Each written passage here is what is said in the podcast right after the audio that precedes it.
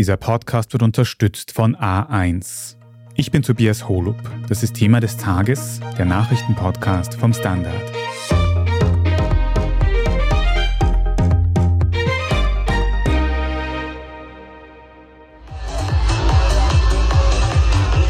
Noch am frühen Samstagmorgen feiern tausende junge Leute unter freiem Himmel.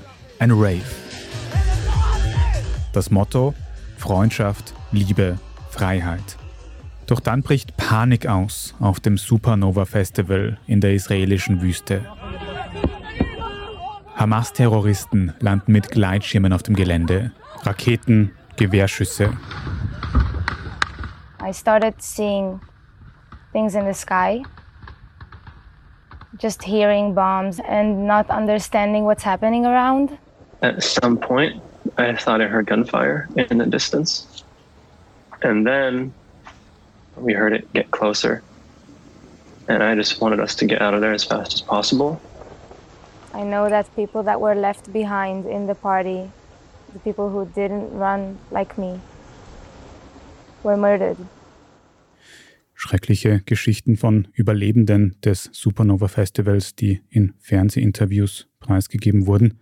Hunderte Menschen wurden an diesem Tag ermordet und viele weitere wurden von den Hamas in den Gazastreifen verschleppt. Diese Geiseln müssen dort unter unmenschlichen Umständen ausharren und werden vielfach von den Terroristen als menschliche Schutzschilde missbraucht. Aber spätestens, wenn erste Leben genommen werden, entschließt man sich oftmals zur Befreiung von Geiseln. Wir haben mit einem Soldaten vom österreichischen Jagdkommando darüber gesprochen, wie eine Geiselbefreiung abläuft. Und im Außenministerium nachgefragt, wie gefährlich die Lage in Israel rund fünf Tage nach dem Angriff der Hamas noch immer ist. Herr Clemens Mantel, Sie sind Sprecher im österreichischen Außenministerium und schauen aktuell laufend und sehr genau auf die Situation in Israel und in Gaza. Und von dort haben wir seit gestern die traurige Gewissheit, dass bei dem kürzlichen Hamas-Angriff auf Israel auch ein Österreicher umgekommen ist. Können Sie uns kurz sagen, wie es dazu gekommen ist und warum sich eine Person in diesem gefährlichen Gebiet aufgehalten hat? Im Laufe dieser terroristischen Angriffe der Hamas hat es leider auch drei vermisste österreichisch-israelische Doppelstaatsbürger gegeben. Und seit gestern haben wir leider die traurige Gewissheit, dass einer dieser drei ums Leben gekommen ist. Wie gesagt, es handelt sich um drei österreichisch-israelische Doppelstaatsbürger, die an und für sich in Israel gelebt haben. Können Sie uns zu den Personen irgendwelche Details noch sagen, was sich da abgespielt hat? Wir haben leider keine gesicherten Angaben darüber, was genau passiert ist. Es handelt sich um drei Männer und mehr Informationen nochmal haben wir leider noch nicht bestätigt. Es gibt auch Medienberichte, dass zwei dieser Männer in Hamas Gefangenschaft sind, dass sie als Geiseln genommen worden sind. Können Sie das bestätigen oder sicher dementieren? Wir haben nicht einmal dazu gesicherte oder bestätigte Informationen. Wir wissen nichts oder können nichts über den Aufenthaltsort dieser Vermissten sagen derzeit. Aber ich nehme an, Sie beobachten die Situation sehr genau und versuchen da etwas herauszufinden, um den Menschen möglicherweise helfen zu können. Natürlich, selbstverständlich. Wir sind auch mit den Verwandten deshalb in regelmäßigen Kontakt, um mehr erfahren zu können und natürlich auch, um diese zu unterstützen. Wie geht der österreichische Staat vor, um möglicherweise gefährdeten Österreicherinnen und Österreichern in einer akuten Gefahr jetzt zu helfen? Wir haben im Außenministerium die Sicherheitsstufe auf vier erhöht. Das heißt, dass wir an und für sich von nicht dringend notwendigen Reisen nach Israel abraten. Alle die Österreicherinnen und Österreicher, die sich aber in Israel aufhalten, wird natürlich geholfen und wir unterstützen sie insbesondere dabei, das Land natürlich so rasch wie möglich zu verlassen derzeit. Konkret sieht das so aus, dass wir jetzt seit gestern die ersten Evakuierungsflüge von Tel Aviv nach Österreich organisieren haben können. Das heißt, Sie empfehlen Menschen in Österreich auch aktuell aus Israel auszureisen, wenn das möglich ist? Nein, wir empfehlen derzeit nur nicht hinzureisen. Von nicht dringend notwendigen Reisen raten wir dringend ab und helfen aber den Personen und den Österreicherinnen und Österreichern, die sich derzeit bereits in Israel aufhalten. Mhm. Dafür hätte es gestern am Mittwoch auch einen Flug mit einem Herkules-Flugzeug des Bundesheeres geben sollen. Der ist dann wegen eines technischen Fehlers nicht abgehoben.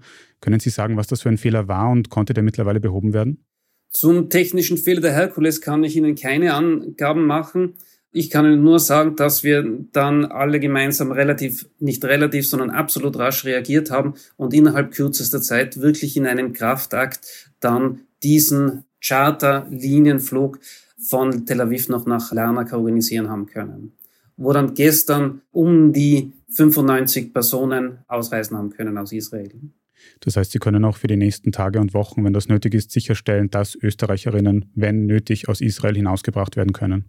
Wir haben heute noch einen weiteren Flug von Tel Aviv nach Wien organisiert. Ein weiterer Flug ist für morgen geplant, wieder von Tel Aviv nach Wien, wo ungefähr wieder circa 170 Österreicherinnen und Österreicher ausgeflogen werden sollen.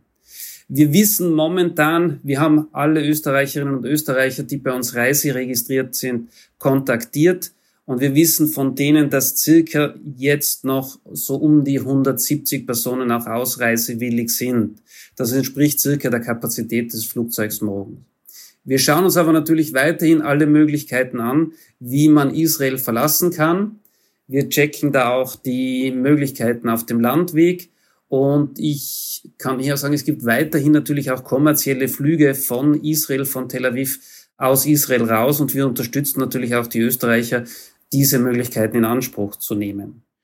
Können Sie nochmal festhalten, auch abseits dieser offiziellen Reisewarnung, damit sich Menschen einfach einen Eindruck, ein Bild machen können? Wie gefährlich schätzen Sie die Situation in Israel rund um Gaza herum auch jetzt fünf Tage nach diesem groß angelegten Hamas-Angriff noch ein? Es handelt sich momentan nicht um eine Reisewarnung. Das wäre ein bis zwei Sicherheitsstufen höher. Deswegen betone ich, dass es sich um eine Sicherheitsstufe 4 derzeit handelt. Und das heißt, dass von nicht dringenden Reisen nach Israel abgeraten wird. Und das liegt an und für sich im Einklang auch mit der Einschätzung anderer Länder bezüglich Israel. Und zur Sicherheitslage, wir beobachten die natürlich laufend, aber die ändert sich, wie Sie sich vorstellen können, in dieser Krisensituation natürlich permanent auch. Und wir werden natürlich auch diesbezüglich unsere Reiseinformationen für Österreicherinnen und Österreicher laufend und tagesaktuell, wenn nicht sogar stündlich, dann entsprechend anpassen. Dann vielen Dank, dass Sie sich Zeit genommen haben, Herr Clemens Mantel. Danke Ihnen. Auch wenn es über die möglicherweise österreichischen Geiseln im Gazastreifen wenige Informationen gibt, die Geiseln, die dort gefangen gehalten werden, haben einen sehr großen Einfluss auf das Geschehen in Israel. Deswegen sprechen wir gleich noch mit einem Experten darüber, wie diese Geiseln gerettet werden könnten. Wir sind gleich zurück. Jetzt upgraden. Jetzt auf bestes 5G von A1 upgraden. Jetzt ohne Bindung upgraden. Jetzt Simply upgraden. Die A1 Simply Tarife. Jetzt mit 5G und unlimitierten Daten in A1 Simply L. Ganz einfach ohne Bindung und mit Gratisaktivierung. Jetzt du im A1 Giganetz.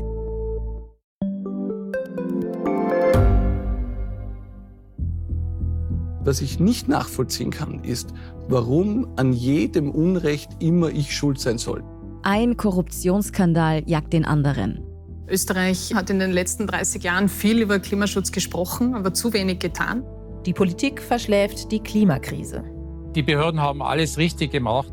Fehler vergisst man, statt daraus zu lernen. So sind wir nicht.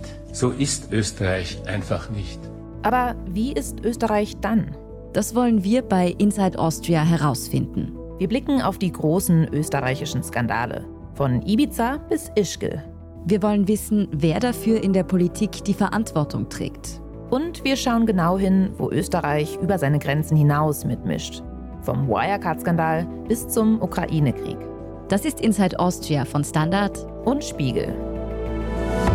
Jeden Samstag eine neue Folge, überall, wo es Podcasts gibt.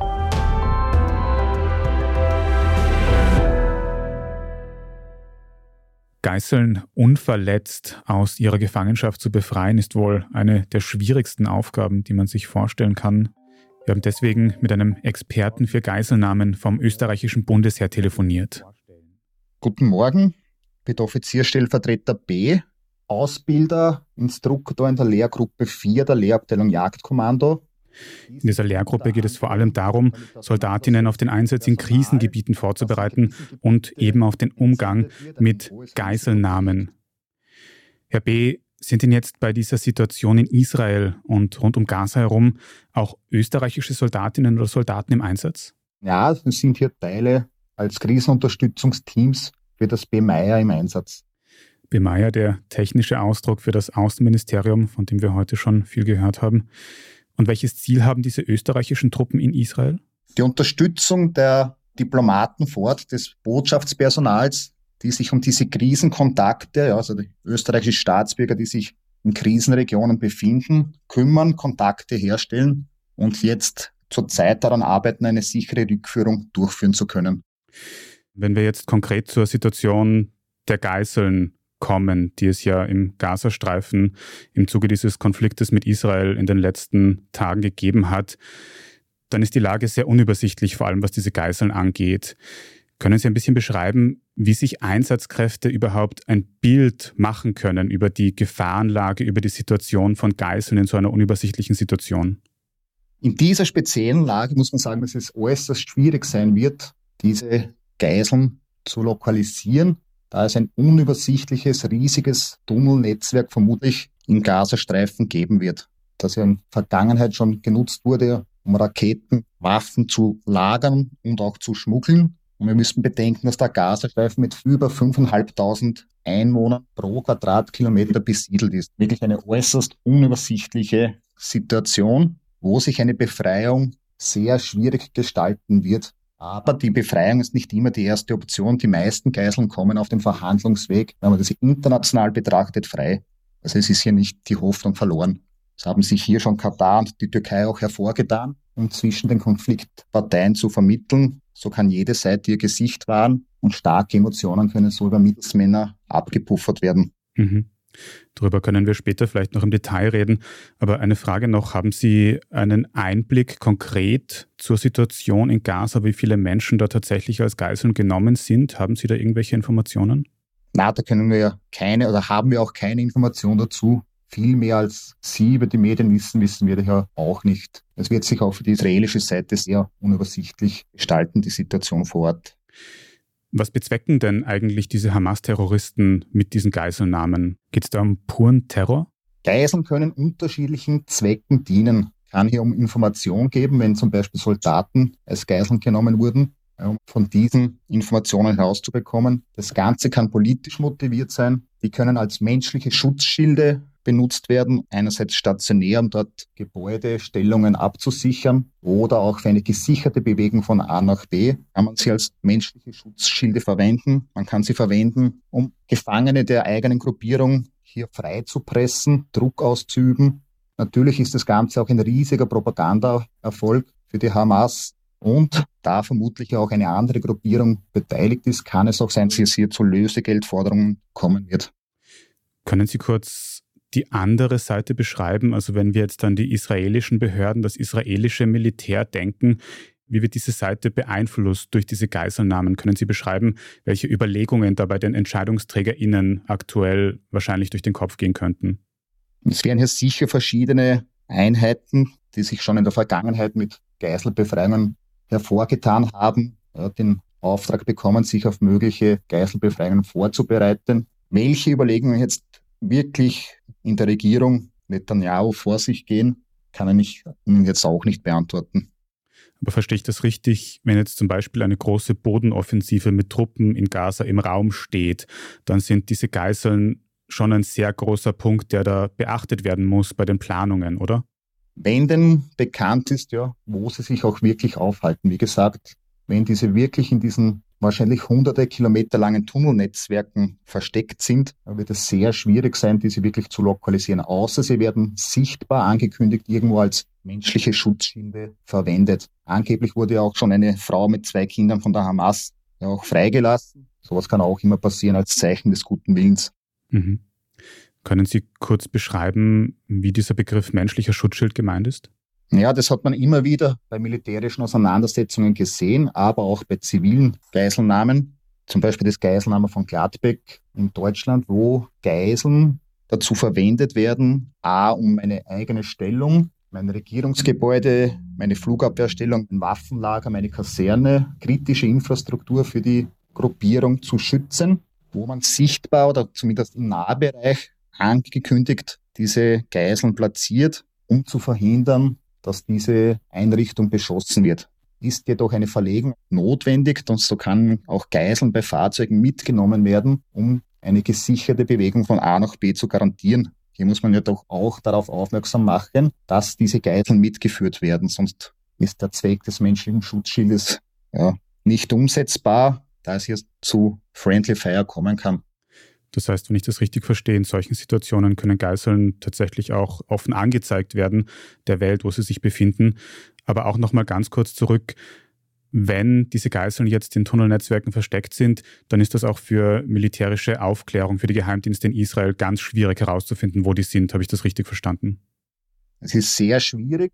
Man kann jedoch vermuten, dass die militärischen Nachrichtendienste, Geheimdienste über ein ausgedehntes Informationsnetzwerk im Gazastreifen durch Informanten verfügen. Ob das jetzt so effektiv ist, ja, wie sich das vielleicht einige vorstellen, kann ich schwer beurteilen. Man hat sich jetzt von dieser Terrorattacke Samstagmorgen sehr überraschen lassen. Also kann man annehmen, dass auch die Hamas gelernt hat, ihre wertvolle Information zu schützen, ihre Führungszirkel abzuschirmen, um hier wenig Information nach außen zu lassen. Jedoch sind jetzt bei dieser großen Anzahl von Geiseln wird auch einiges an Wachpersonal notwendig sein und hier kann natürlich Informanten auch dabei sein.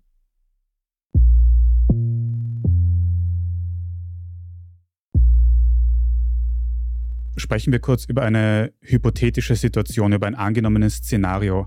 Angenommen, die Einsatzkräfte wissen über den Aufenthaltsort von Geiseln Bescheid. Was passiert als nächstes? Sie haben vorher schon angesprochen, ist dann der erste Schritt erstmal mit Diplomatie zu versuchen, diese Menschen frei zu bekommen?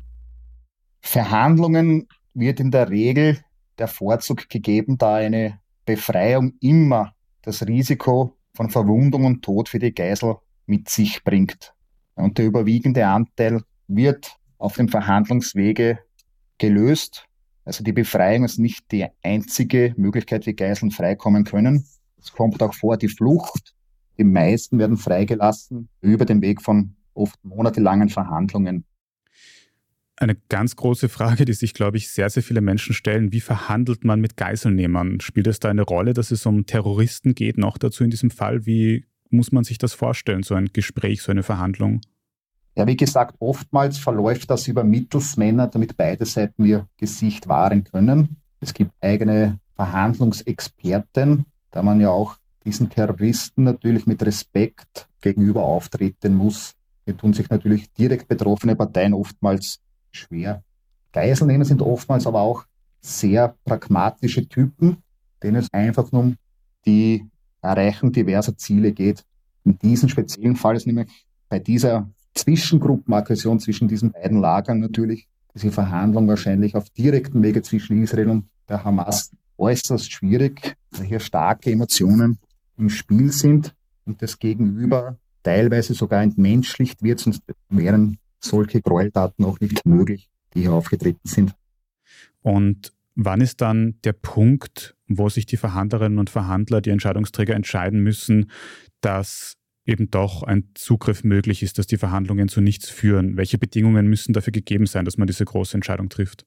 Ja, das ist oftmals dann der Zeitpunkt, wenn bereits Geiseln zu Schaden gekommen sind, wenn der gesundheitliche Zustand so bedrohlich ist, dass jetzt am Verhandlungsweg das zu lange dauern würde. Das ist ein sehr prominentes Beispiel, die Jessica Buchanan aus Amerika, die in Somalia monatelang gefangen gehalten wurde, wo man eigentlich immer gewusst hat, wo sie sich befindet, weil die Geiselnehmer, die damals im Freien festgehalten haben und eigentlich von Baumgruppe zu Baumgruppe mit ihr gezogen sind. Und erst als sich ihr Gesundheitszustand so verschlechtert hat, dass sie vielleicht nur mal ein paar Wochen überlebt hätte, hat man sich dann zu einer Befreiung entschieden, die dann glücklicherweise auch gut für sie ausgegangen ist. Aber spätestens, wenn erste Leben genommen werden, entschließt man sich oftmals, wie zum Beispiel auch 1980 bei der Operation Nimrod in London zur Befreiung von Geiseln, wenn die ersten Leben bedroht und genommen werden.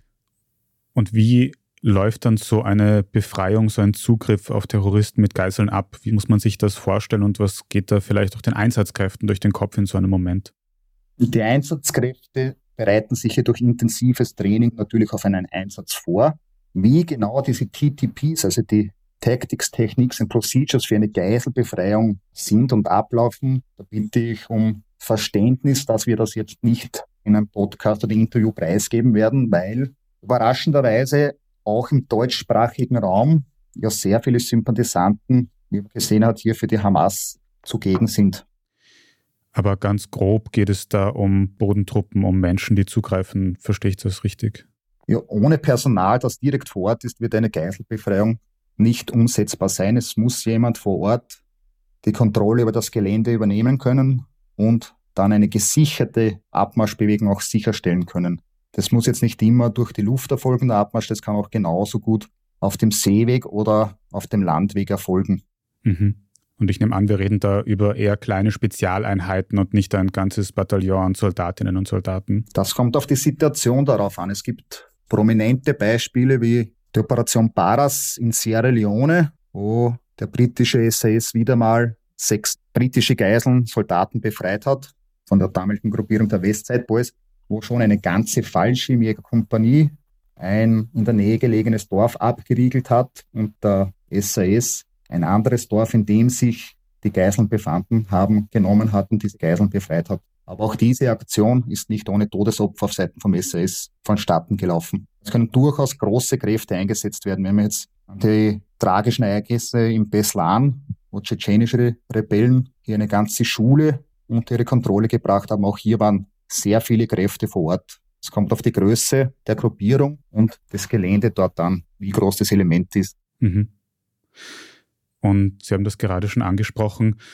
Die Gefahr, das Risiko für alle Beteiligten bei so einem Zugriff ist schon wirklich extrem hoch, oder? Das kommt wirklich auf die Situation an. Ja. Sind das kleine Geiselnehmergruppierungen, die ohne Support der lokalen Bevölkerung hier Geiseln genommen haben, ist das Risiko sicher geringer, als wenn sich Geiselnehmer auf die Unterstützung der Bevölkerung teilweise auch verlassen können. Wie gesagt, bei der Jessica Buchanan war das blitzschnell erledigt, weil sie mit ihrem dänischen Mitarbeiter nur von neun Geiselnehmern im Freien festgehalten wurde. Ist das Ganze irgendwo, wo man sich verschanzen kann, wo die Situation unübersichtlich ist, wird es viel schwieriger für Geiselbefreiungskräfte oder Rettungskräfte hier die Befreiung durchzuführen. Mhm.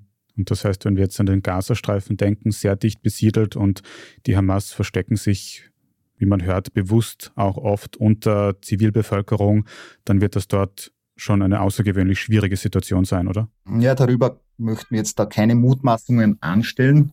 Da haben wir jetzt vor Ort auch nicht mehr Information. Aber wenn man sich das Satellitenbild ansieht vom Gazastreifen, sieht man einfach, wie dicht besiedelt das Gebiet dort ist. Also wirklich eine schwierige Situation dort. Wie geht es nach der Befreiung weiter? Wie kann Menschen, die erfolgreich gerettet wurden und vielleicht auch deren Angehörigen nach solchen Erlebnissen geholfen werden, diese Erlebnisse zu verarbeiten? Hier ist eine psychologische Nachbetreuung unbedingt notwendig, um diese ehemaligen Geiseln wieder in das zivile, berufliche, familiäre Umfeld reintegrieren zu können. Nachweislich ist, ja, in den ersten drei Monaten, wenn man sich hier Hilfe sucht oder auch angeboten bekommt, sollte man diese auch annehmen. Und die Chancen, sich davon zu erholen, sind dann wesentlich größer, als wenn man mehr als sechs Monate verstreichen lässt. Wir haben schon den Austausch mit mehreren ehemaligen Geiseln im In- und Ausland gehabt und jetzt haben verschiedene Geiseln diese Erlebnisse gut verarbeitet, teilweise auch Bücher darüber geschrieben. Und andere Geiseln, Ex-Geiseln, zeigen sich noch immer sichtlich mitgenommen von dieser wirklich dramatischen Ereignisse, die sie erlebt haben. Jetzt ist die Situation, die wir konkret in Gaza und in Israel sehen, wirklich sehr unübersichtlich, sehr kompliziert. Aber vielleicht können Sie abschließend noch einschätzen, wie groß ist die Rolle der Geiseln in Gaza? Wie sehr werden die diesen Konflikt in den nächsten Wochen und alles, was sich da jetzt noch abspielen wird, beeinflussen? Wie außergewöhnlich sind diese Geiselnahmen, die wir da leider sehen mussten? Darüber kann ich auch keine Mutmaßungen anstellen. Es ist jedoch beachtlich, ja, vielleicht zeigt sich die Hamas selbst davon überrascht, wie viele Geiseln sie nehmen konnten. Inwieweit das die Operationsführung der israelischen Armee beeinflusst, darüber kann ich hier keine Auskunft geben. Wenn Sie jetzt an Ihre persönliche Erfahrung denken, Sie arbeiten offensichtlich schon sehr lange in diesem Bereich. Wie schwierig stellt sich diese Situation dar, wenn Sie darüber nachdenken, eben wie man diese Situation wieder auflösen könnte? Wie schwierig ist das dort? Das ist natürlich sehr schwierig, weil diese Lager mehr als nur sich feindlich gegenüberstellen Und am wünschenswertesten wäre es natürlich für alle Beteiligten, vor allem für die Geiseln, könnte hier am Verhandlungsweg eine Einigung erzielt werden, damit diese auch freikommen. Alles andere birgt ein nicht kleines Risiko, dass hier Personen zu Schaden kommen. Herr B. vom österreichischen Jagdkommando, dann danke ich Ihnen sehr für diese Einblicke. Vielen Dank auch. Sehr viele weitere Hintergründe zur aktuellen Situation in Israel und zur Situation von ÖsterreicherInnen und Geiseln können Sie wie immer auf der Standard.at nachlesen. Wenn Sie unsere journalistische Arbeit unterstützen möchten, dann finden Sie dort auch Möglichkeiten, wie Sie das tun können, zum Beispiel indem Sie ein Abo abschließen. Dafür gibt es zum 35. Jubiläum des Standard aktuell besonders gute Konditionen. Wir machen jetzt gleich noch weiter mit unserer Meldungsübersicht. Wir sprechen unter anderem über das neue Kriegskabinett in Israel und über die gestrigen Demos zum Thema in Wien. Wir sind gleich wieder da.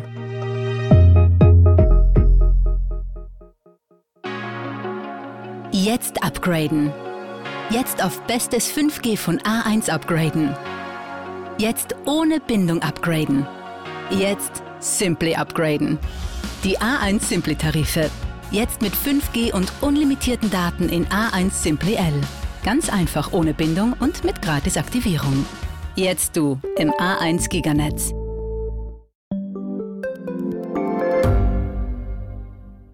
Ich bin die Franziska. Ich bin der Martin. Und wir wollen besser leben. Lohnt sich 10.000 Schritte zu gehen jeden Tag? Ist das Großraumbüro wirklich so schlecht wie sein Ruf? Spoiler, ja. Bringt's was, Intervall zu fasten?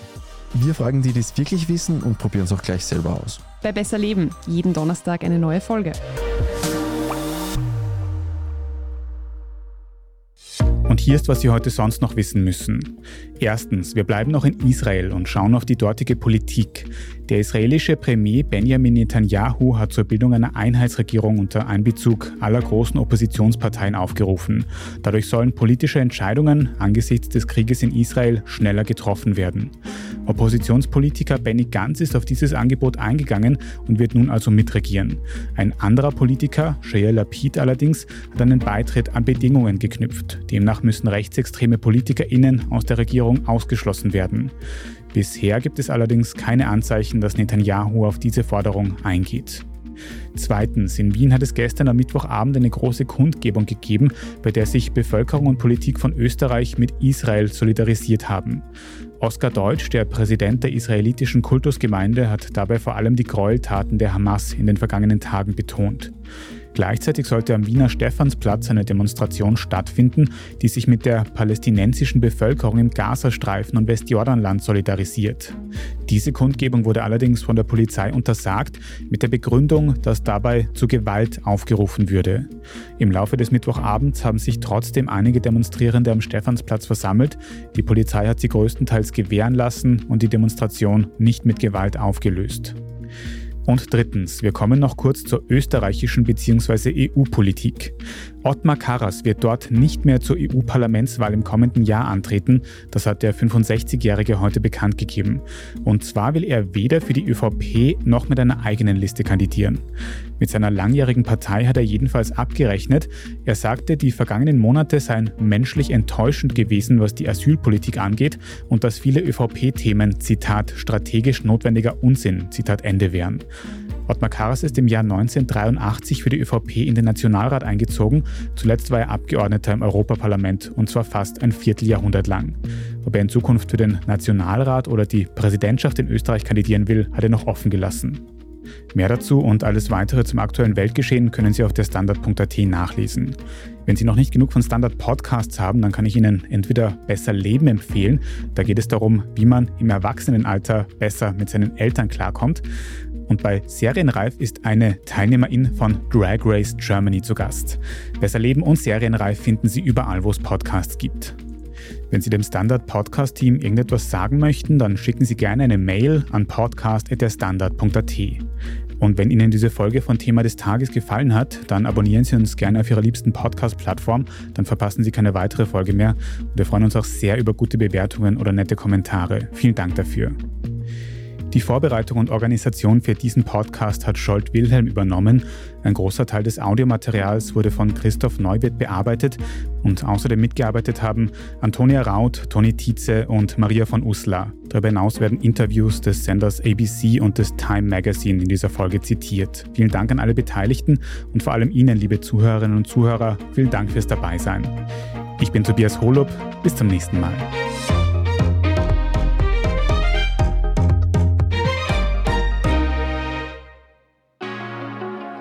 Jetzt upgraden. Jetzt auf bestes 5G von A1 upgraden. Jetzt ohne Bindung upgraden. Jetzt Simply upgraden. Die A1 Simply Tarife. Jetzt mit 5G und unlimitierten Daten in A1 Simply L. Ganz einfach ohne Bindung und mit Gratisaktivierung. Jetzt du im A1 Giganetz.